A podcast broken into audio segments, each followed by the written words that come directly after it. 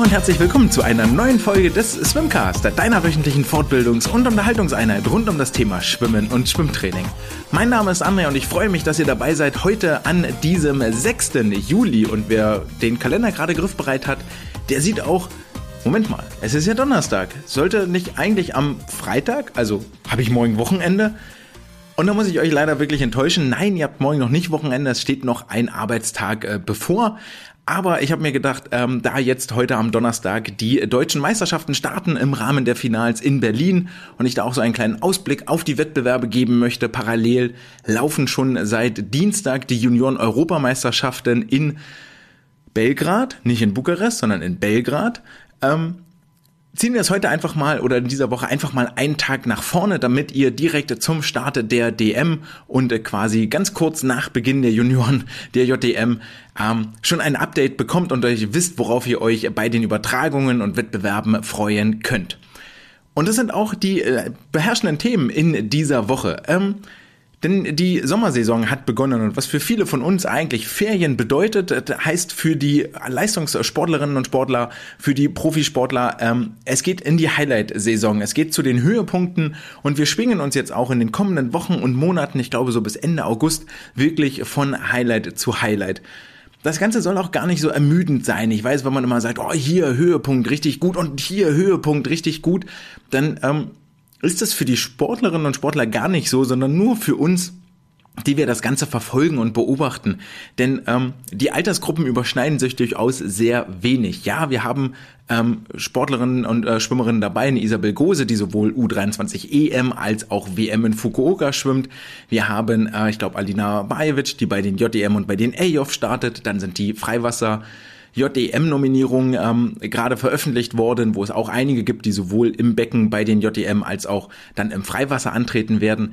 Aber das sind die absoluten Ausnahmen. Das passiert wirklich nicht oft. Und für jeden einzelnen Sportler, der da jetzt international unterwegs ist oder jetzt dieses Wochenende beim äh, nationalen Höhepunkt, für den ist es das Highlight der Saison, da wo er hintrainiert hat, da wo er hingearbeitet hat. Und für uns Zuschauer heißt das aber viel eher, die wir drauf schauen mit den ähm, Entertainment-Augen, die wir besitzen. Wir können uns wirklich Woche für Woche an hochklassigen Wettkämpfen erfreuen, an Leistungen erfreuen und mitfiebern, entweder mit unserem Verein oder mit unserem Lieblingssportler. Und das alles möchten wir jetzt mitnehmen hier in diesem, in diesen Sommerwochen, in diesen Sommermonaten, nämlich all diese Highlights, all diese Geschichten, all die Fortschritte zu sehen und zu beobachten und der, die DJM und die Berlin Swim Open als äh, Qualifikation für die WM waren schon ein richtig, richtig guter Vorgeschmack. Ein kurzer Disclaimer, ein kurzer Werbeblock sei noch erlaubt. Wenn ihr dieses äh, Projekt hier unterstützen möchtet, dann könnt ihr das äh, tun über PayPal unter paypal.me slash swimcast. Da könnt ihr einen kleinen Euro in die virtuelle äh, Badekappe oder in das virtuelle Meshback werfen. Ansonsten herzlich willkommen auch Reposts und Sterne bei Spotify und bei Apple. Und bei Apple muss ich mal sagen, da bin ich hart enttäuscht von euch denn da sind erst 21 Bewertungen eingegangen. Das erscheint mir doch sehr, sehr wenig. Also nehmt mal euren Zeigefinger, bewegt ihn ganz nach rechts, damit die fünf Sternchen dort aufleuchten und dann äh, freue ich mich äh, genauso sehr.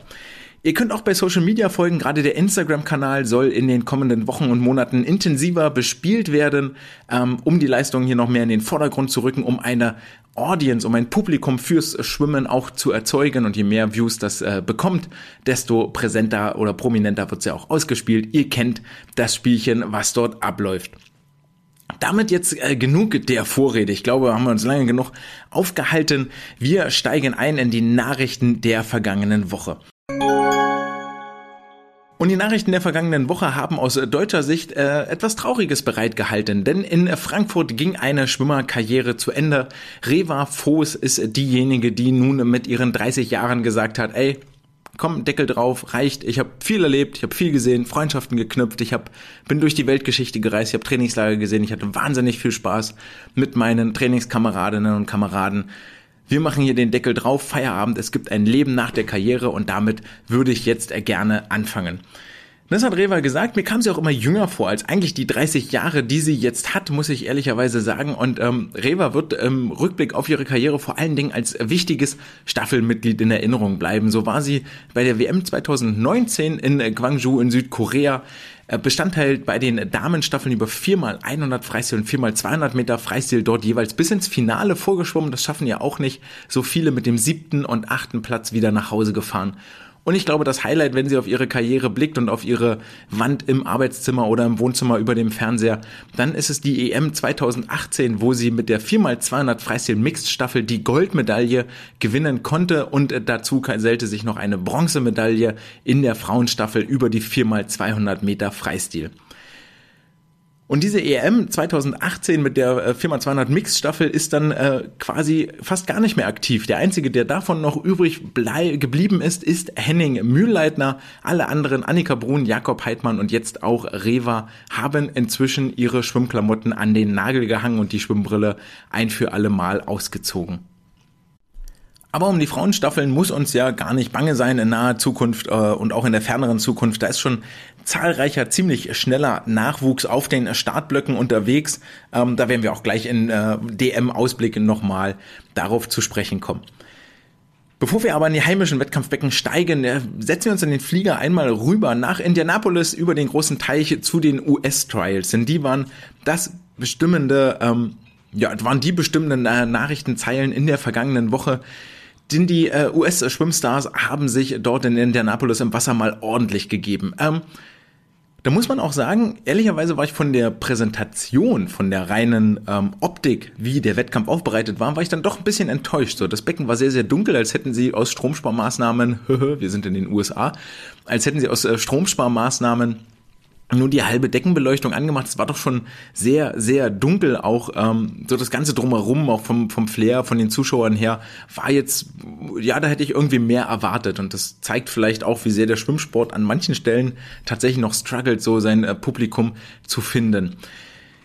Was dann aber im Wasser abgelaufen wurde an wirklich messbaren Zeiten und Leistungen, das war schon ähm, beeindruckend, was die US-Stars hier abgeliefert haben. Und was ich am meisten erstaunlich fand eigentlich bei dieser ganzen Geschichte war die Tatsache, dass dort wahnsinnig viele, doch eher unbekannte Namen im Wasser gewesen sind, die auch ähm, entsprechend schnell unterwegs gewesen sind. Das waren nicht die, nicht die Dressels, nicht die Ryan Murphys, es waren nicht die Shane Cassases, ähm, oder wenn ich sonst jetzt noch vergesse, vor allen Dingen auf der Männerseite eigentlich. Bei den Frauen war es dann schon eine Lydia Jacobi, die sich qualifiziert hat, eine Katie Ledecky, die richtig, richtig schnell unterwegs war, eine Kate Douglas, ähm, eine, eine Gretchen Walsh und wie sie alle heißen. Aber auf der Männerseite war es dann äh, doch schon nun ja, war es die, die zweite Reihe, die Nachrücker, die dort für Furore sorgten. So haben sich bei den Männern unter anderem qualifiziert Jack Alexi, Hunter Armstrong, Charlie Clark, Matt Fallon, Brennan Gavley, Chris Giuliano, Thomas Heilman, Luke Hobson, David Johnston und so weiter und so fort. Die Reihe könnte man jetzt hier ähm, fortsetzen hat man jetzt noch nicht gehört. Wer dafür fehlt, ist unter anderem ein Caleb Dressel, der das erste Mal seit langer, langer Zeit wirklich wieder im ähm, prominenten Wettkampfbecken unterwegs war. Ich glaube bei irgendeinem bei irgendeinem Stop der Pro Swim Series, ich glaube in Atlanta oder so, war er auch schon mal im Wasser. Aber jetzt hier ging es natürlich auch für ihn darum, sich für die WM zu qualifizieren. Diesen Cut hat er verpasst, hat aber dafür im Anschluss gesagt, ey, hat riesen Spaß gemacht, hat mir riesen, riesen Freude bereitet, auch wenn er gleich am ersten Wettkampftag über die 100 Meter Freistil nicht über das C-Finale hinausgekommen ist. So kann Schwimmen trotzdem Spaß machen, auch wenn man nicht mehr ähm, zu der ganz obersten Elite gehört, aber es ist sicherlich ein kleiner Schritt in die richtige Richtung und ähm, völlig richtig, hier mal wieder da zu sein und viel mehr Aufmerksamkeit hat er dann auch nicht bekommen und auch das finde ich vollkommen richtig. Es macht jetzt keinen Sinn, von ihm direkt zu erwarten, dass er wieder der dominierende Schwimmer ist, der er früher einmal gewesen ist.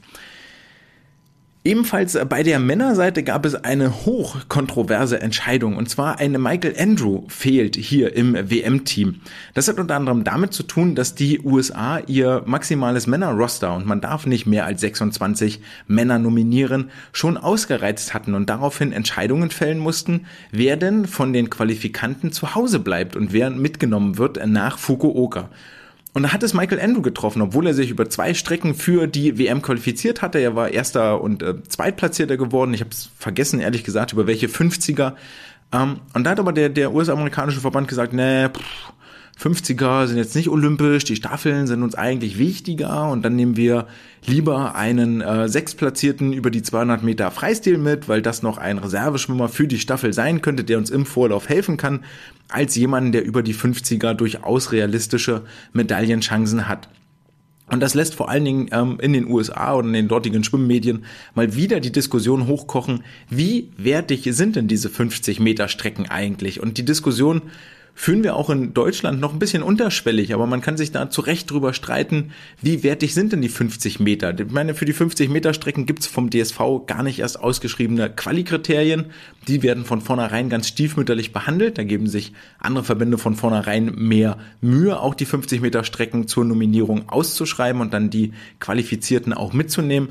Das macht der DSV zum Beispiel gar nicht. Und ich glaube und behaupte ja eigentlich immer noch, dass mit einer Stärkung der 50 Meter Strecken bei einer WM, bei einer Kurzbahn-WM, bei einer EM, also sprich einer expliziten Nominierung über die 50 Meter Strecken, dass wir damit einen gesamtpositiven Effekt über die Sprintstrecken erzielen würden, also auch etwas, das mit auf die 100 Meter ausstrahlt, denn ähm, ja, da liegen zu viele Parallelen nebeneinander. Also die, die 100 sind möglicherweise näher an den 200, aber auch die 50 haben ihre absolute Berechtigung in der Perfektion, die sie von dem jeweiligen Athleten eigentlich abfordern. Ähm, des Weiteren gab es äh, bei, den, bei den Damen ganz klar Topleistungen, unter anderem von Katie Ledecky, die gezeigt hat über die 400, 800 und 1500 Meter Freistilen. Ah, ihr solltet mich noch mit auf dem Zettel haben und auch da sind der diverse Weltrekorde nicht sicher vor mir und auch die Goldmedaille über die 400 Meter Freistil werdet ihr, liebe Summer McIntosh, liebe Ariane Titmus, mit mir gegen mich ausfechten müssen. Alles überragend natürlich auch bei den Rückenschwimmerinnen Reagan Smith, die ähm, einen Fingerzeig nach Australien schickte an Kaylee McKeon ähm, über die Rückenstrecken. Das wird ein richtig, richtig spannender Wettbewerb dort bei den äh, Weltmeisterschaften und auch ansonsten, ähm, ja, schon genannt bei den Damen dann doch einige mehr bekannte Gesichter dabei als bei den Herren. Beeindruckend war vor allen Dingen die Sprintstärke auf den Frauenstrecken über die 4x100 Meter Freistilstaffel. Das sah schon sehr, sehr gut aus. Gleiches gilt für die 4x100 und 4x200 Meter Freistilstaffel bei den Männern. Auch dort war schon in den Vorrufen und nachdem die Australier durch waren und die Briten durch waren und eigentlich quasi alle Länder schon ihre Nominierungen abgeschlossen haben, ihre äh, Quali-Wettkämpfe für die WM, geungt worden, dass die USA wohl gar keine Rolle in der Medaillenvergabe dort mehr mitspielen werden. Das können wir mal zumindest nach den Leistungen jetzt getrost ins Reich der Fabeln verweisen. Ähm, aber am Ende des Tages werden wir dann in äh, Fukuoka in den nächsten drei Wochen sehen, was diese Trials wert sind, so kurz vor dem eigentlichen Saisonhöhepunkt. Und weil wir einmal beim Thema Saisonhöhepunkt sind, machen wir jetzt die ganz geschickte Überleitung und kommen zu den deutschen Meisterschaften vom 6. bis zum 9. Juli 2023 in Berlin im Rahmen der Finals. Die Wettbewerbe werden übertragen von ARD und ZDF. Die Frage ist jetzt, ob das Ganze online im Livestream dort verfolgt oder auch im frei empfangbaren Fernsehen oder ob die woanders sind. Aber das äh, deutsche Schwimmen wird wieder im Fernsehen stattfinden. Das ist eine gute Nachricht und das ist auch völlig zu Recht, denn es ist so eine Art Klassentreffen, die wir da in Berlin sehen werden. Es kommen alle zusammen, die Rang und Namen haben, die sich noch für die WM qualifizieren wollen, äh, nicht die sich für die WM qualifizieren wollen, die bei der WM am Start sein werden. Es kommen alle die zusammen, für die die deutsche Meisterschaft jetzt den Höhepunkt bildet. Es kommen die Sportlerinnen und Sportler aus dem AYOF Trainingslehrgang zurück nach Berlin und kommen hier zusammen und alle anderen, die sonst so schwimmen können. Einzig fehlt natürlich Joscha Seicho, ihr habt es gehört im Interview, das macht ja auch total Sinn, weil jetzt aus Australien nach Deutschland zu fliegen, um dann wieder zurück in die gleiche Zeitzone zu fliegen, wo Australien schon ist, um dann bei der WM zu starten, das ist wirklich Quatsch und sinnlos, nicht nur aus umweltpolitischer Sicht, sondern auch aus äh, sportlich, leistungssportlicher Sicht. Ähm, von daher, Joscha fehlt und natürlich alle Sportlerinnen und Sportler, die jetzt bei den Junioren-Europameisterschaften am Start sind. Und da muss man schon sagen, diese JDM-Starter, die fehlen, schlagen hier und da bei der Konkurrenzsituation schon ein wenig ins Kontor. Dazu werden wir später noch kommen. Worauf wir aber noch vorher eingehen müssen, ist die Tatsache, dass äh, was sich dort am Beckenrand so alles an Sportlern und Nationen tummeln wird. Denn es wird wohl viel Englisch gesprochen werden am Beckenrand. Es sind quasi alle da, die in den USA ähm, studieren und dort ihre, ihre Auslandskarriere vorantreiben. Marius Kusch ist vor Ort, Peter Vajasi wird da sein, Anna Elend wird natürlich da sein, Björn Kammern ist da, Julia Mozinski, Kim Hergle, Danny Schmidt, Luis Dram, Julia Görig, Cedric Büssing und mit Sicherheit noch einige andere, die ich vergessen habe. Das ist gut, das ist schön, dass wir die Sportler jetzt hier mal wieder ähm, live bei uns in Aktion sehen. Man kriegt ja dann doch immer sehr, sehr wenig mit, was dort drüben in den USA wirklich passiert und gerade auch an Geschichten und an Hintergründen passiert. Und jetzt gibt es die Leistung im Becken und die Möglichkeit, sich zu präsentieren. Ich werde selber auch noch am, äh, von Freitag bis Sonntag dort vor Ort sein und mal gucken, dass ich die ein oder andere Stimme der eben genannten einfangen kann. Die englische Sprache wird aber noch aus einem anderen Grund relativ dominant sein, denn ähm, die SG Frankfurt hat sich mal wieder verstärkt, vielleicht auch demnächst mit neuem Namen SG Frankfurt International. Ähm, Fritz Dietz und Cameron Williams sind aus äh, Großbritannien, der haben sich der SG Frankfurt angeschlossen, zusammen mit ihrem äh, Coach äh, Sonny Trick. Und das wirft natürlich die Frage auf, warum die SG Frankfurt das hier macht. Dirk Lange sowieso ein Freund internationaler Trainingsgruppen, das wissen wir aus all seinen Zeiten, wo er überall war. Und ähm, damit geht aber noch eine andere Frage einher, denn äh, die beiden sind nicht die einzigen, die aus fremden Ländern oder mit fremden Nationalitäten am Start sein werden. Es wird sehr, sehr international am Beckenrand. Wir sind es schon gewohnt. Die Ukrainer werden mitschwimmen, ukrainische Flüchtlingsschwimmer, völlig zu Recht, alles gut, alles fein. Ähm, es werden Sportlerinnen und Sportler aus den Niederlanden mit dabei sein, Großbritannien gerade schon genannt, aus Finnland wird unter anderem Ida Hulko am Start sein, aus Ungarn eine Susanna Jakabosch. Und das wirft wie immer die Frage auf, können, dürfen, ist es richtig, in Anführungsstrichen, dass nicht deutsche Staatsbürger deutscher Meister werden. Bei Mannschaftswettbewerben alles fein. Für mich eine ganz andere Diskussion auf einem ganz anderen Level. Da geht es darum, dass der Verein in Deutschland beheimatet ist. Wer dann dafür an den Start tritt, ist mir ehrlich gesagt völlig egal. So, solange der Wettbewerb spannend ist und das irgendwie Bock macht zuzugucken, auch bei den deutschen Meisterschaften jetzt ist mir das eigentlich völlig egal, wer auf den Startblock steigt, solange das spannende, schnelle, interessante Wettkämpfe sind, bin ich da voll beim Sport und voll bei der Sache und finde es total gut, dass ein Chet Leclos aus äh, Südafrika, gerade gar nicht genannt, ähm, antritt über die 100 Meter Delfin gegen einen Marius Kusch, gegen einen Erik Friese, gegen einen Björn Kammern. Alles super, alles richtig. Aber sollte er deutscher Meister werden in einer Individualsportart ohne deutsche Staatsbürgerschaft? Das finde ich sehr, sehr schwierig und bin da eigentlich eher auf dem Standpunkt, da muss eine Regel her, die das Ganze verhindert. Muss nicht den Staat verbieten, um Gottes Willen, soweit will ich da gar nicht sehen. Aber deutscher Meister kann für mich in meinen Augen ganz traditionell nur ein deutscher Staatsbürger werden. Meine 5 Cent hier dazu. Ähm, es gibt mit Sicherheit auch Argumente, die, wie man das anders sehen kann. Aber mit all diesen internationalen und nationalen Eliten, die hier aufeinandertreffen und wirklich schwimmen können, ist es ein vollgepacktes und hochklassiges Starterfeld und das kann nur gut sein für die Außenpräsentation des Sportes. Gucken wir einen Blick auf die Leistungen der Sportler, auf die Voraussetzungen, aus denen, mit denen sie dort hier anreisen nach Berlin, dann treffen im Prinzip zwei Extreme aufeinander.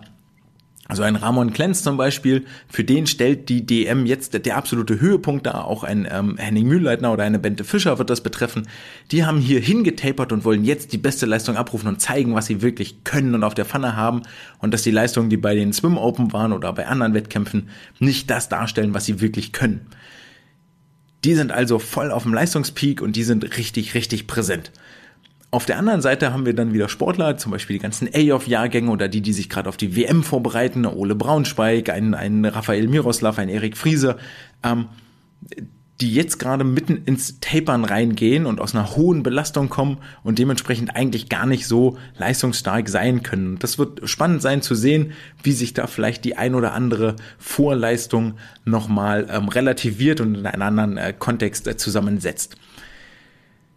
Außerdem gab es noch die Wettkampfvorbereitung für die U23 EM-Kandidatinnen. Ja, A of Activa habe ich schon angesprochen und das sorgt dafür, dass auch einige junge Namen neben den alten Arrivierten hier nach vorne schwimmen können und wollen, die vielleicht auch die Lücke der JDM-Starter nutzen wollen. Ein Linda Roth ist da zu nennen, ein Leo Leverkus, Helena Jurak, Eva Zurbrügge, Annika Deftney, Hanna Schneider, die alle später noch internationale Höhepunkte haben, aber hier jetzt schon mal Luft bei den Erwachsenen in einem Vorlauf-Finalformat schnuppern können und das total Super.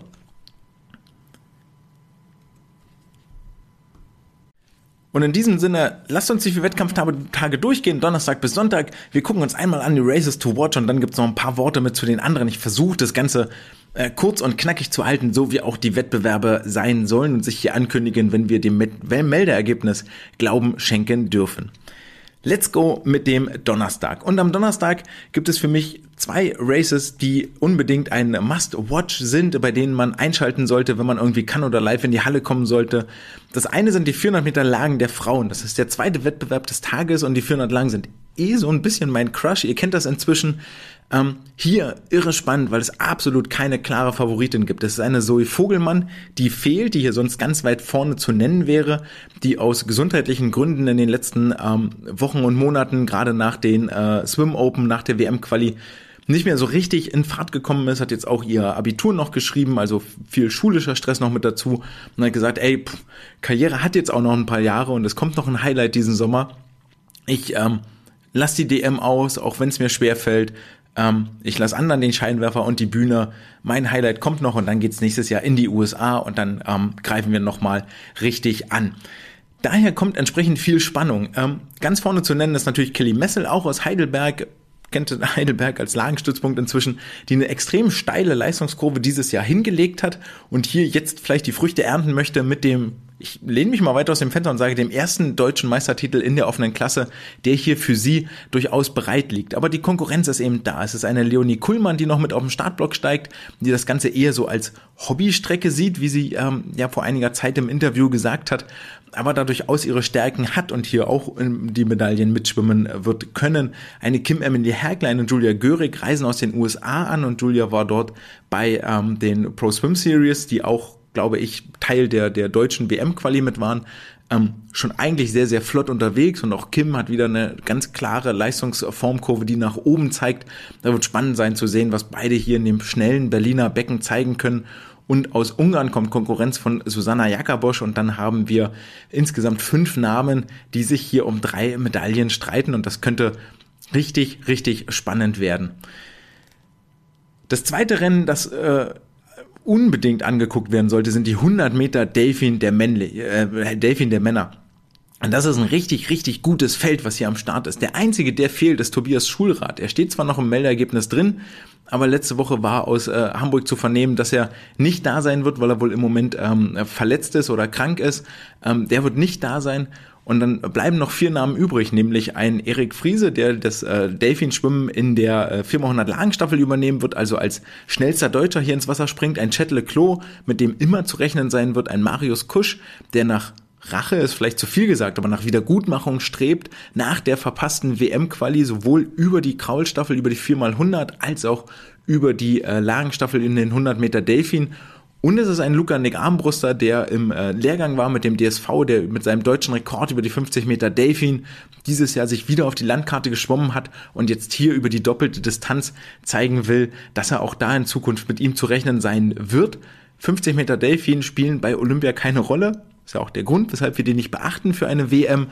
Aber die 100 Meter Delfin und die ähm, 4x100 Meter Langstaffel suchen auch einen Delfinschwimmer. Also es ist eine prominente dominante Strecke, mit der wir hier rechnen müssen. Ähm, dazu gesellt sich noch eine Björn Kammern, der vergangenes Wochenende in Hamburg bei den Hamburger Meisterschaften im Wasser war und mir auch nochmal bestätigt hat, dass er sich in den kommenden äh, Monaten auch auf die Delfin fokussieren wird. Also es ist hier im, in der Summe echt ein Fünfkampf, die alle nicht weit auseinander liegen und jeder etwas, ja, die haben alle irgendwie was zu verlieren. Und am Ende des Tages sind Sportler ganz stumpfe Wesen. Es geht auch um die Ehre. Du willst da ganz vorne stehen, du willst besser sein als die anderen. Völlig egal, komme was da wolle. Und das, glaube ich, wird richtig Bock machen anzugucken. Ansonsten haben wir noch die 100 Meter Delfin bei den Frauen. Ähm, sehr spannend natürlich, weil Angelina Köhler dabei ist, nach ihrem deutschen Rekord, war in Rom bei der Sette Colli Trophy schnell unterwegs. Lisa Marie Finger hat sich wieder berappelt, war bei den DJM nicht da, weil krank ist jetzt auch wieder da. Beide stecken mitten in der WM-Vorbereitung, wird wohl ein Formtest sein, da kann man schon mal abschätzen, was so Richtung Fukuoka vielleicht noch möglich sein wird. Die 200 Meter Rücken bei den Männern sehen ähm, einen Dreikampf oder erstmal nur ein Duell von Lukas Mertens gegen Cornelius Jahn. Cornelius Jahn ist ja der Titelverteidiger aus dem letzten Jahr. Lukas Mertens hat sich auf dieser Nebenstrecke gemeldet, aber ist da bis dato, glaube ich, in 2023, ich glaube, Lukas und Cornelius sind die einzigen, die dieses Jahr unter zwei Minuten geschwommen sind. Und ähm, das wird ein spannendes Duell zwischen den beiden. Des Weiteren ist Christian Diener gemeldet als äh, Altmeister, als alter Herr über diese Strecke, auch inzwischen 30 Jahre alt, der hier nochmal um die Medaillen mitschwimmen möchte. Und der Wettkampf wird beschlossen von den 1500 Meter Freistil. Ähm, bei den Frauen, da ist Isabel Gose ganz vorne mit dabei und dann kommen äh, Fabienne Wenske und Leonie Mertens, die beide mitten in der U23 EM-Vorbereitung stecken. Hier ist eigentlich, äh, führt kein Weg an Isa dran vorbei. Damit kommen wir zum Freitag und der Freitag hat äh, auch wieder zwei Rennen, die ein unbedingtes Must-Watch äh, sind. Zum einen sind es die 100 Meter Rücken der Männer das, was die Frauen über die Rückenstrecken liegen lassen, kommen wir gleich noch mit dazu, haben die Männer im Moment eigentlich echt zu viel. Und bei den 100 Meter Rücken kollidieren ja wie immer so schön die Sprinter, die Kurzstreckler, also ein Marek Ulrich, ein Ole Braunschweig, mit den Langstrecklern, mit einem zum Beispiel Cornelius Jahn, der für mich eher auf den 200 Meter angesiedelt ist. Und hat vor allen Dingen, deshalb kommt hier eine Brisanz rein, weil Marek es ja bei den Swim Open verpasst hat, sich für die WM zu qualifizieren. Und das ist jetzt hier seine Möglichkeit, Revanche zu nehmen an Ole. Ähm, der sich das mit Sicherheit nicht die Butter vom Brot nehmen lassen will, aber Revanche zu nehmen, für die verpasste WM-Quali zu zeigen, ich bin der Schnellste und eigentlich hätte dieser WM-Platz, Startplatz mir gehört. Dann kommt noch mit dazu die 100 Meter Brust der Männer und der Frauen. Bei den Männern ist es ähm, Lukas Matzerath, der vor allen Dingen für Nägelkauen sorgt, 59,09 seine Zeit aus London. Und jetzt die Frage, kann er 1400 schneller schwimmen und den deutschen Rekord einstellen oder unterbieten? Dazu gesellt sich Melvin Imudu, der immer noch an der 60-Sekunden-Marke kratzt und seine Meldezeit stammt hier von Juni 22. Das heißt, er war seit über einem Jahr nicht mehr an den 60 Sekunden dran oder schneller. Und das wird ähm, interessant zu sein, sein zu sehen, ob es für ihn jetzt am Ende dieser Saison zum Höhepunkt die 59 vorne steht oder die Anschlagzeit mit 1.00 beginnen wird. Bei den Frauen ganz klar Anna Elend ganz vorne dabei, die deutsche Rekordhalterin, jetzt hier mal wieder in der Heimat unterwegs. Dahinter Nele Schulze, die sich einsortiert und sich noch nicht entschieden hat. Ähm, geht es jetzt eher in Richtung Brustschwimmen, geht es eher in Richtung Freistilschwimmen? Und wir sehen hier über die 100 Meter Brust den ersten Auftritt von Bente Fischer nach dem Beben in Neckarsulm. Und es wird spannend sein zu sehen, wie sie den ganzen ähm, den ganzen Trubel dort verkraftet hat. Von ihr hört man ja, oder war jetzt ganz, ganz wenig nur zu hören oder zu sehen, wie sie das so verkraftet hat und wo sie ihren Trainingsmittelpunkt im Moment hat und wie sie sich fit hält. Also das wird auch ein guter Indikator sein, wo es für Bente in den nächsten zwölf Monaten Richtung Olympia nochmal hingehen wird. Was erwartet uns sonst noch am Freitagnachmittag oder am Freitagvormittag und dann auch am Nachmittag in den Finals? Über die 400 Meter Freistil weiblich wird sich wohl Isabel Gose den Titel sichern, es sei denn, ihr fällt unterwegs noch ein Bein ab und selbst dann könnte es äh, schon äh, immer noch reichen für sie. Aber dahinter ist es ein sehr, sehr enges Rennen und ähm, zwei Medaillen und drei Namen, die dort im Raum stehen. Leonie Kuhlmann, Julia Mozinski und Leonie Mertens befinden sich da auf einer Linie und Leonie Kuhlmann gehört ja mit zu denjenigen, die in Richtung äh, Kurzbahn, also am Anfang der Saison, wirklich, wirklich zu überzeugen wussten und für offene Münder und äh, aufgerissene Augen gesorgt haben. Ähm, und dann das aber über die Saison nicht mehr so ganz bestätigen konnten. Da gibt es dann noch einen, einen zweiten Namen, über den ich auch noch mal etwas mehr sprechen werde. Julia Mozinski, lange nicht mehr so richtig schnell und fit gewesen. Ähm, aber wird sich auch Richtung Olympia mit Sicherheit Hoffnung machen auf einen ähm, Startplatz im äh, Team für Paris 2024. Und dann kommen wir zu den 100 Meter Rücken der Frauen und das äh, wenn man das wirklich plakativ verkaufen will, sagt man, es ist ein großes Schwestern-Duell zwischen Laura und Lena Riedemann. Gerade der erste Auftritt für Lena nach ihrem Wechsel nach Berlin. Und ähm, Laura ist ja diejenige, auf die immer Verlass war in den Rückenstrecken, die sich immer den Platz in den letzten Jahren in der Lagenstaffel gesichert hat. Wenn man etwas tiefer einsteigt in die Meldelisten und in die Qualifikantenlisten, dann sieht man, dass Lena und Laura aber auch die einzigen beiden sind, die aus den Top 10 des vergangenen Jahres übrig geblieben sind. Also da ist die Liste der Absagen sehr, sehr prominent. Es ist eine Johanna Roas, die gar nicht mehr aktiv ist, eine Jenny Mensing, die nicht gemeldet ist, eine Lise Seidel, die gerade in Belgrad unterwegs ist, eine Sonele Öztürk, die gesagt hat, hier, Schluss mit Schwimmsport, machen wir nicht mehr. Eine Anna-Maria Börstler ist in Belgrad, eine Noel Benkler ist in Belgrad, eine Annalena Wagner ist nicht gemeldet und eine Eva Zurbrücke ist auch nicht gemeldet über die 100 Meter Rücken. Und dann bleiben von den schnellsten 10 des vergangenen Jahres noch zwei übrig. Schade, dass hier die Konkurrenz nicht größer ist, aber ist ein Ausdruck dessen, was uns im Rückenschwimmen im Moment tatsächlich fehlt in Deutschland, nämlich eine Konkurrenzsituation und ähm, ja, glaube ganz stumpf einfach eine Konkurrenzsituation. Zu guter Letzt den Abschluss an diesem Tag machen dann die 800 Meter Freistil und dort sehen wir Sven Schwarz im Wasser der sich die Ehre nicht nehmen lässt und hier sich nochmal in die Fluten wirft nach seinen grandiosen Auftritten, die er während der Berlin Swim Open hatte, wo er dann aber an der wirklich übermächtigen und Weltniveau oder, oder äh, Weltmeister und Olympiagoldniveau habenden Konkurrenz gescheitert ist. Ähm, der Weg wird noch spannend sein zu verfolgen, den Sven hier gehen wird. Vor allen Dingen, nachdem Florian Wellbrock ja angekündigt hat, noch bis 2028, also bis Los Angeles, weiter schwimmen zu wollen. Aber bevor es so weit kommt und wir da so weit rausgucken, lasst uns jetzt erstmal am Wochenende Freude haben an den Leistungen, die Sven im Vorfeld der U23 EM ins Wasser bringen wird. Nach dem Freitag kommt der Samstag, ja, das ist ja kaum ähm, der Sprinttag, wie ich ihn so schön genannt habe. Und hier stehen vier Rennen auf meiner Bucketlist. Es sind die 200 Meter Brust der Männer, wo wir Lukas Mazerat sehen, der den äh, versucht, den zweiten Streich nach den Berlin Swim Open, wo er mit zwei Minuten zehn völlig out of nowhere auf einmal da war, ähm, hier ins Wasser zu bringen, vielleicht sogar die zwei Minuten zehn Marke zu knacken. Und damit ist man dann auch weltweit schon durchaus respektabel unterwegs. Aus einem zweiten Grund ist äh, das Rennen, die 200 Meter Bruste, noch interessant, denn die große Frage, die ich mir stelle, ist es der letzte Dance von Marco Koch, den wir hier sehen werden? Marco ewiglich schon dabei, für uns alle ein Begriff, ähm, damals, wie gesagt, die, die, die Zuschauer gefesselt, habe ich vor einiger Zeit schon mal erzählt, ähm, als es in Budapest in der ESL-Bubble darum ging, ob er der erste Brustschwimmer wird, der unter zwei Minuten schwimmen kann, war es dann leider nicht und seitdem struggelt er so ein bisschen mit seiner Form und ich würde nicht sehnlicher sehen, würde mir nicht sehnlicher wünschen, als dass sich Marco und Lukas beide bei einer 209 hier einfinden und sich ein richtig, richtig geiles Rennen liefern. Aber irgendwie sagt mir das in mir drin, das werden wir nicht sehen und dann habe ich eher die Vermutung, dass es der letzte Start von Marco über die 200 Meter Brust sein wird.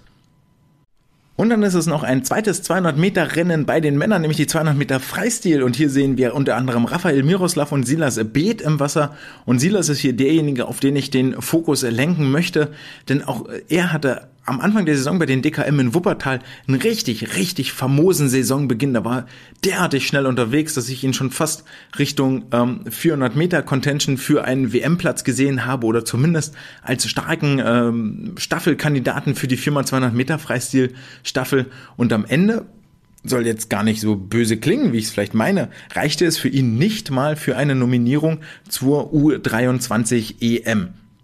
Und ich glaube, das ist eine Saison, die sich Silas irgendwie anders ähm, vorgestellt hatte. Und ähm, wird es hier schon darum gehen, nochmal auch Präsenz zu zeigen, bevor es für ihn dann nach diesem Sommer nach äh, Queens geht, an die dortige Universität. Ebenfalls im Wasser ist äh, Timo Sorgios und damit haben wir schon äh, zwei der drei, zwei der vier Staffelteilnehmer für die WM im Wasser. Timo Sorgios war nochmal auch in Rom unterwegs, dort gar nicht ähm, so schlecht im Wasser gewesen, zusammen mit dem Berliner Schwimmteam und ähm, macht jetzt nochmal ein Stopover in Berlin, bevor es dann nach Japan geht. Flankiert werden die drei von eher unbekannten Nummern. Marius Zobel, Henning Mühlleitner, Tobias van Agelen, die alle versuchen werden, in den Kampf um die Medaillen einzugreifen. Aber gerade für Henning und Marius ist die Strecke eigentlich zu kurz. Ja, eher über die äh, 400 Meter kommen oder 200 Meter Lagen, 400 Meter Lagen im Falle von Marius, 200 Meter, 400, 800 aufwärts für Henning. Ähm, und Tobi von Agelen, der eher von unten kommt, von den 100 Meter Freistil. Also auch hier kollidieren so ein bisschen zwei Welten zwischen den Sprintern und den Ausdauersportlern. Während das bei den Männern die 200 Meter Strecken sind, sind bei den Frauen die 50er, die am Samstag für ähm, große Augen sorgen werden. Es sind die 50 Delfin bei den Frauen, wo wir uns alle die Frage stellen, ähm, kann Angie Köhler den deutschen Rekord über die 50 Meter Delfin von Aljena Schmidtke an sich reißen. Und bei Angie habe ich im Moment das Gefühl, dass sie mehr oder weniger jederzeit bei jedem Wettkampf any given time wirklich explodieren kann und richtig einen wegschwimmen kann und dann ist sie ganz weit vorne. Ähm, sie ist auch die einzige aus den Top 10 des letzten Jahres über die 50 Meter Delfin, wenn wir uns die Bestenliste angucken, die hier am Start ist, also wirklich tatsächlich über die Delfin-Strecke konkurrenzlos unterwegs. Ganz anders gestaltet sich das über die 50 Meter Freistil bei den Frauen. Hier sind es Jessica Felsner, Angelina Köhler und Hanna Küchler, die ähm, den Startblock von oben sehen werden und dort ins Becken springen. Und auch hier richtet sich der Fokus, glaube ich, ganz, ganz viel auf Angie Köhler, die damit ein sehr, sehr straffes und gefülltes Programm hat bei diesen deutschen Meisterschaften. Diese 50 Freistil und Angelina Köhler in der SSE haben spätestens seit äh, den Swim Open vor zweieinhalb Monaten Geschichte. Wir erinnern uns alle, als das Rennen einfach losging, obwohl es nicht hätte starten dürfen, weil es kein Startsignal gab. Angie stehen blieb, dann hinterher sprang naja gut, und dann aber auch zum Wiederholungsrennen verständlicherweise nicht mehr angetreten war. Eventuell ist da irgendwo in den Katakomben der SSE noch ein Wutabdruck von ihr an der Wand oder in einer Tür zu finden. Ich zumindest hätte den vermutlich hinterlassen, denn sie war damals schon richtig fit und hatte durchaus Chancen, auch hier den deutschen Rekord zu, zu brechen. Konkurrenz bekommt sie diesmal von äh, Jessica Felsner aus Köln und von Hanna Küchler, die äh, traditionell eher bei Höhepunkten ganz weit vorne und mit Topleistung zu finden ist. Also das wird ein spannender Dreikampf hier um die Sprinterkrone bei den Frauen. Ansonsten sehen wir über die 200 Meter Lagen bei den Frauen ein offenes Feld analog zu den 400 Meter Lagen. Interessant hier vielleicht, dass Kathi Demler mit ihren 27 Jahren mit inzwischen vier Jahren Abstand die älteste ist die Tendenz geht eher sogar dahin, dass sie sieben Jahre Abstand zum Rest des Feldes hat und da tummelt sich die Jugend dann mit Kim Herkle, Kelly Messel, Julia Görig, Julia Tietze, die ihr alle hier Paroli bieten über die kürzere Lagendistanz. 200 Meter Delfin werfen die Frage auf, wo steht David Thomasberger eigentlich gerade und was kann er leisten im Duell mit Chet Leclos? Auch ein Ramon Klenz will mit Sicherheit nach seinen enttäuschenden Auftritten in Rom und bei den Swim Open ähm, hier nochmal mit äh, Wohlwollen in die Sommerpause verabschieden, mit einem positiven Gefühl. Und von daher finde ich so die ganzen Plätze eins bis vier überhaupt nicht vorhersag vorhersagbar. Ähm, wenn ich mein Geld setzen müsste, würde ich es auf David Thomas Berger setzen, aber pff, ja, fragt mich dazu nächste Woche nochmal.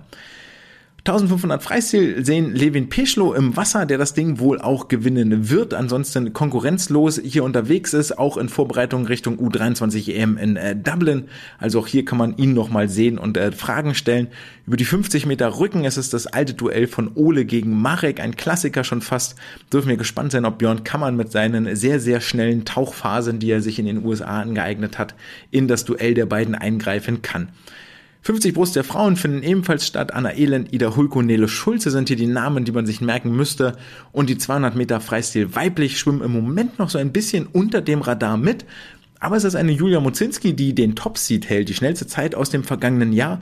Das Ganze nicht bestätigen konnte bei den, bei den Swim Open beziehungsweise im Rahmen der ähm, WM-Quali sich hier mit Sicherheit rehabilitieren möchte und äh, wird hierbei begleitet von Leonie Kuhlmann, Nele Schulze, die beide schon unter zwei Minuten geschwommen sind und einer Nina Holt, die dann damit die 75 Prozent der deutschen 4x200 Freistilstaffel in Fukuoka vollmacht, nämlich mit Leonie, mit Nele und mit Nina. Die Frage ist noch, was kann Hanna Küchler, die auch über die 200 Meter Freistil gemeldet ist, eigentlich ein Stück zu lang für sie und ganz von hinten kommt noch die Jugend herangestürmt, nämlich auch Linda Roth ist über die 200 Meter Freistil gemeldet, ebenso wie über die 200, 400 Meter Lagen und ich meine auch die 100 Meter Freistil, aber das glaube ich ähm, könnte jetzt auch falsch sein. Und damit kommen wir zum Sonntag und zum letzten Tag dieser deutschen Meisterschaften. Zwei Rennen, die man hier im Blick behalten sollte. Das eine sind die 100 Meter Freistil bei den Frauen. Hier fehlt eine Juliana Dora Bokschka, die gerade in Belgrad unterwegs ist und eine Nina Zanjin Jesse und ansonsten das gleiche wie bei den BSO in Berlin. Top 6 innerhalb von 60 Sekunden. Was kann Linda Roth? Wo ging bei ihr die Entwicklung hin in den vergangenen Monaten? Die DJM haben zumindest einen sehr, sehr positiven Ausblick gegeben. Sie ist eine, die in diese Phalanx reinschwimmen kann. Dass bei den anderen nochmal so große Sprünge passieren, ist vielleicht eher gar nicht so zu erwarten. Aber auch nun ja, das wird ein sehr, sehr, sehr, sehr enges, spannendes Rennen, ein unbedingtes, ein absoluter Einschaltbefehl für euch. Über die 100 Meter Freistil bei den Männern sieht das ähnlich aus. Drei Viertel der deutschen Kraulstaffel sind dabei. Peter Vajasi, Raphael Miroslav, Luca, Nick Armbruster sind am Start. Joscha befindet sich dann schon in Australien und so halb auf dem Weg Richtung ähm, Japan. Und auch hier die entscheidende Frage, Marius Kusch, was macht der eigentlich nach der verpassten WM-Quali? Wird er auf Wiedergutmachung sinnen und sich die Goldmedaille erschwimmen wollen? Was sehen wir sonst noch am Sonntag? In aller Kürze sind die 400 Meter Freistil bei den Männern, wo Silas Beet nochmal das Wasser berührt, bevor es für ihn rübergeht an die USA. Ist dann hier sein Abschiedswettkampf. Henning Mühlleitner trainiert seit einigen Wochen in Berlin und da war jetzt auch zu vernehmen, dass er sich dem Schwimmteam dort angeschlossen hat gegen Sven Schwarz. Das heißt, wir haben drei Sportler, die gegeneinander antreten und alle etwas zu gewinnen bzw. zu verlieren haben, das verspricht richtig, richtig viel Spannung. Über die 800 Meter Freistil sehen wir Leonie Mertens gegen Fabienne Wenske, Leonie Kuhlmann und aus dem Bereich der Jugend Anna Barth, die sich hier um die Medaillen streiten werden. Dazu kommen die 50 Meter Delfin männlich, die den deutschen Rekordhalter Luca Armbruster sehen im Duell gegen Sebastian Schabo und Marius äh, Kusch. Dann kommen die 50 Meter Brust der Männer. Luca Mazerat, Lukas Mazerat versucht auch hier den deutschen Rekord zu attackieren und bekommt da deutlich mehr Konkurrenz von Melvin Imudu. Beide sind nur so roundabout zwei Zehntel weg von diesem Rekord. Und dann werden wir uns Sonntag hoffentlich äh, lachend und jubilierend in die Arme fallen, was wir für spannende und interessante Wettkämpfe gesehen haben werden. Dann lasst uns jetzt noch einen Blick auf die Junioren-Europameisterschaften werfen, denn dort ging am Dienstag schon der erste Wettkampftag über die Bühne und das war ein durchaus sehr erfolgreicher Wettkampftag für die deutschen Schwimmerinnen und Schwimmer rund um den Teamchef Jörg Freier und den Bundestrainer Carsten Großes, der dort mit vor Ort ist, ähm, das Team noch begleitet von unter anderem Steven Krüger, Uta Brandl und Roland Böller. Stimmung ist gut am Beckenrand, zumindest nach allem, was man sieht und hören kann, auch auf den Fernsehbildern. Es gibt einen Livestream. Wer den Link noch nicht ergattert hat, findet den täglich in meinen Insta-Stories. Dort einfach mal reinklicken und folgen. Ähm, es gibt eine YouTube-Playlist vom Europäischen Schwimmverband, ähm, der dort die JDM-Tage einzeln abdeckt. Was zeigte sich am ersten Tag, dass die Deutschen ziemlich gut und ziemlich breit aufgestellt sind, zumindest die Freistilstrecken. Das ist jetzt nicht so die ganz große Überraschung, aber das über die 200 Meter Freistil bei den Männern, bei den Frauen und den 1500 Meter Freistil bei den Frauen jeweils nur zwei Sportler pro Nation ins Halbfinale rücken können, fiel dem deutschen Schwimmverband hier auf die Füße, denn dort blieb jeweils über alle drei Strecken der dritte Qualifikant fürs Halbfinale oder Finale bei den 1500 Meter außen vor und musste sich mit der Zuschauerrolle begnügen wirklich undankbar, wenn man hier Nummer drei im Team ist oder Nummer 14 in Europa, aber nur die Nummer drei im Team und dann draußen bleiben muss. Gleichfalls überraschend war es, dass wir im 400 Meter Lagenfinale gleich zweimal die schwarz-rot-goldene Flagge sehen konnten. Marian Plöger und Noel Benkler waren hier diejenigen, die im Wasser schwammen für den DSV. Und bei Marian hatte man da schon gesehen, dass sie im Vorfeld, also morgens schon die 400 Meter Lagen im Vorlauf hatte, die 1500 Meter Freistil im Vorlauf und dann war Nachmittag die 400 Meter Lagen echt ein harter Brocken und wer mag es ihr verdenken. Da hat es dann nicht mehr gereicht, um in den Bereich der Bestzeit zu kommen, aber hey, so what? Es ist ein Lernwettkampf und ähm, alles gut, lieber ein Start mehr als einer zu wenig. All das zählt mit ein aufs Erfahrungskonto für die kommenden Schwimmerjahre und Schwimmerwettkämpfe. Generell muss man dann vielleicht auch so ehrlich sein und sagen, es ist nicht alles Gold, was glänzt und nicht alles Gold, was nach außen kommuniziert wird. Ähm, Im Großteil blieben zumindest an diesem ersten Tag die Leistungen doch hinter den Qualifikationszeiten zurück. Das kann passieren, ist gar nicht so wild, zumal man sich im äh, Bereich der europäischen Konkurrenz trotzdem sehr, sehr achtbar schlägt und ich glaube, jetzt schon ähm, durchaus etwas zufriedener sein kann mit den Wettkämpfen als im äh, vergangenen Jahr. Es gab nichtsdestotrotz einige Bestzeiten und wir dürfen gespannt sein, was da die kommenden Wettkampftage zweite Wettkampftage, Finale läuft jetzt gerade noch bringen werden. Ähm, schaltet dort äh, gerne rein äh, bei YouTube. Das sind auch relativ flotte Finalabschnitte, also dauern jetzt nicht ewig lang. Ähm, das kann man sich ruhig mal angucken. Angucken kann man sich auch immer die Wissenschaft der Woche und dazu kommen wir jetzt. Die Wissenschaft der Woche halten wir etwas kürzer in dieser Woche, ähm, weil es ein interessantes, aber dann doch eher kurzes Thema ist, nämlich ein Paper mit dem wundervollen Titel Physiological Response to an Incremental Swim Test with Different Breathing Frequencies in Competitive Male Youth Swimmers. Puh, das ist mal wieder so ein richtig schöner Wissenschaftstitel, der auch möglichst viele Buchstaben und Worte beinhaltet, um alles abzudecken, was da drin steckt. Wir werden uns das gleich etwas genauer angucken.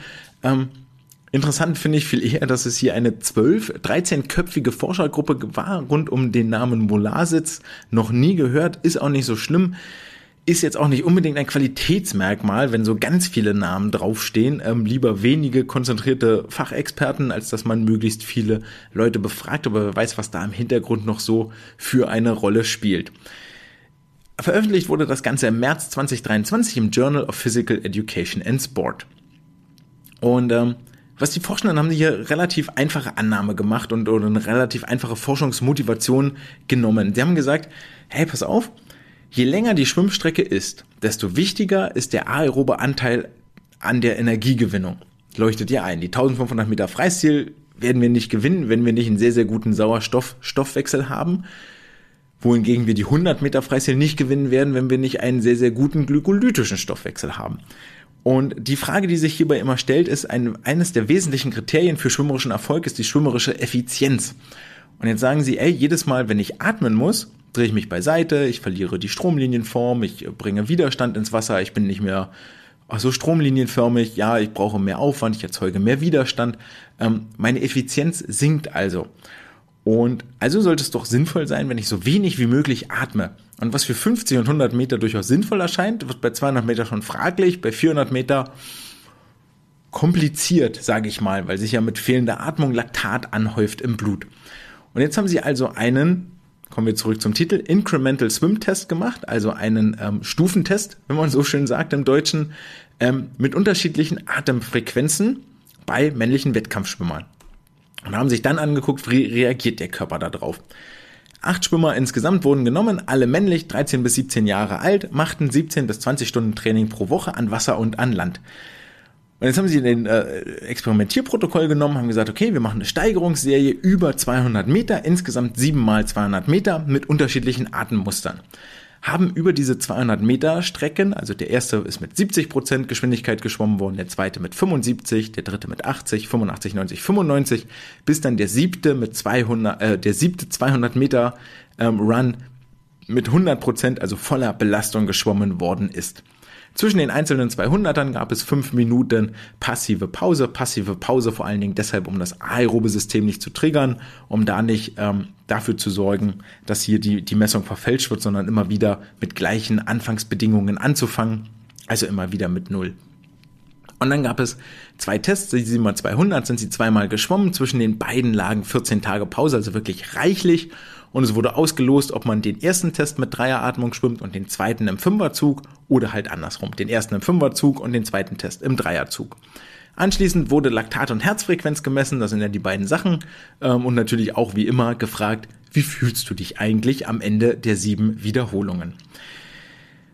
Und jetzt gibt es eine Sache, die mir richtig aufgestoßen ist bei dem Paper. Ich hätte gerne gewusst, welche Zeiten die Sportler hier geschwommen sind. Zumindest im Mittel oder für jeden Einzelnen aufgelistet, um mal einschätzen zu können, okay, ist das denn auch wirklich eine Ausbelastung oder ist das keine Ausbelastung? So, was haben die denn hier eigentlich so geleistet und auch so im internationalen Maßstab? Ist das übertragbar? Hat das überhaupt gestimmt mit den 70 bis 100 Prozent?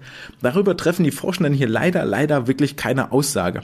Das Einzige, was sie sagen, ist, dass die Schwimmer schneller schwimmen vom ersten bis zum siebten 200er. Ich glaube denen mal, dass sie die Stufen auch eingehalten haben, aber all das ist hier nicht protokolliert und das werfe ich der Studie dann tatsächlich vor, weil das macht jetzt die Ergebnisinterpretation schwierig.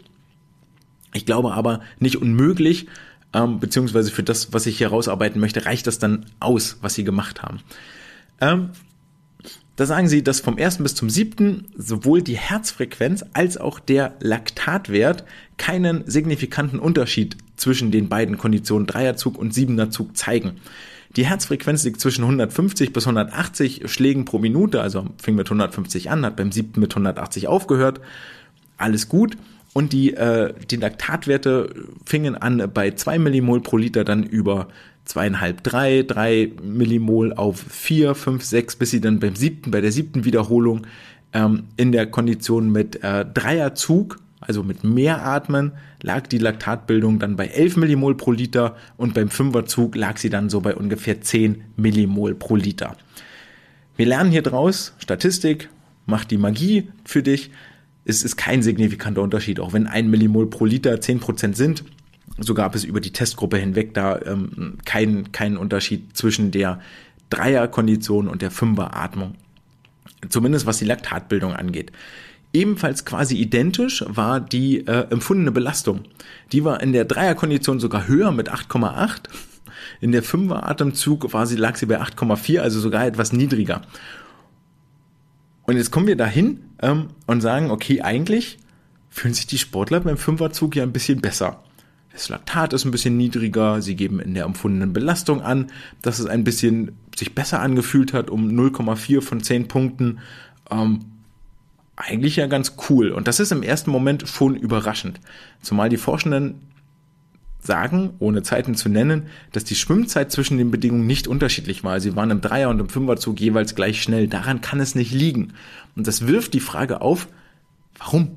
Alles, was wir lernen, ist, Sauerstoff aufnehmen, Sauerstoff ins Blut, Sauerstoff nimmt das Laktat, wandelt das in CO2 um, was ich dann wieder ab, abatme und auf der anderen Seite wird dann äh, irgendwo wieder Energie draus.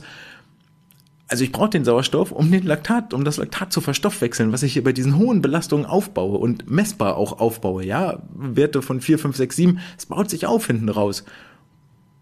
Aber es passiert nicht. Bei Fünferzug habe ich niedrigeren Laktatwert als bei Dreierzug.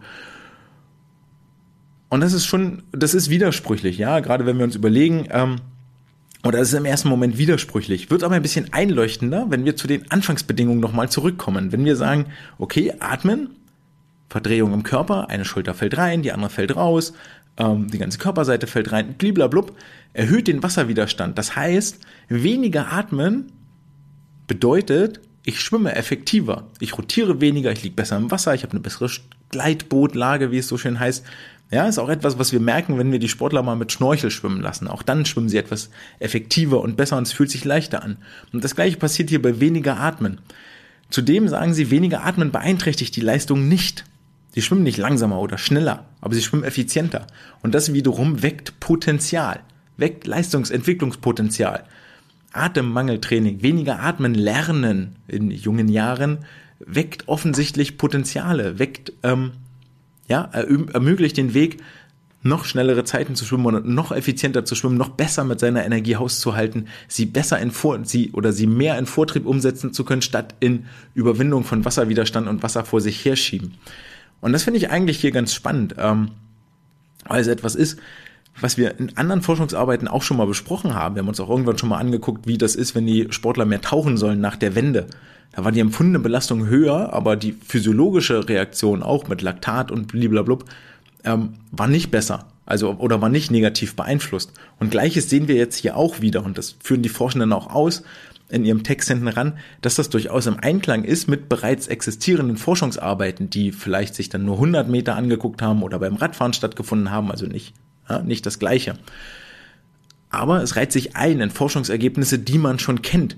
Und Sie sagen jetzt hier zumindest bei den 200 Metern können wir sagen, dass weniger Atmen keinen negativen Effekt hat auf die Leistungserbringung.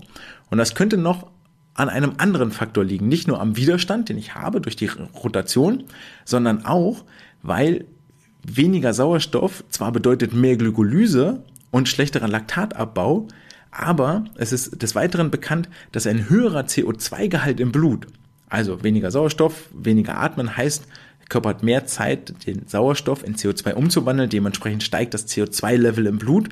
Und CO2 im Blut verhindert wiederum die Laktatbildung. Warum? Führen Sie jetzt hier nicht aus, geht auch über mein biologisches Wissen hinweg.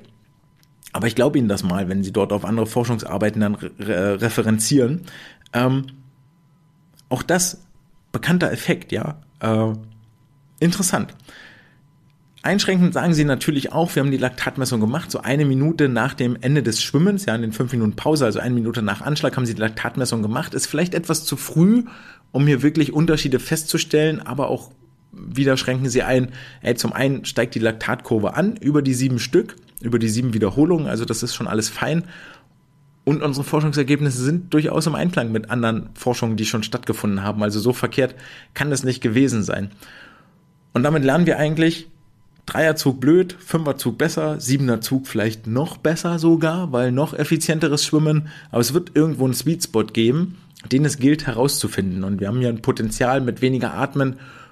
Wenn wir das vernünftig trainieren, und das geht nur über eine längere Zeit, dass die Schwimmer und Schwimmerinnen sich auch dran gewöhnen, ein Potenzial zu, weckel, weck, zu wecken. Und das ist ja eigentlich schon mal ganz cool.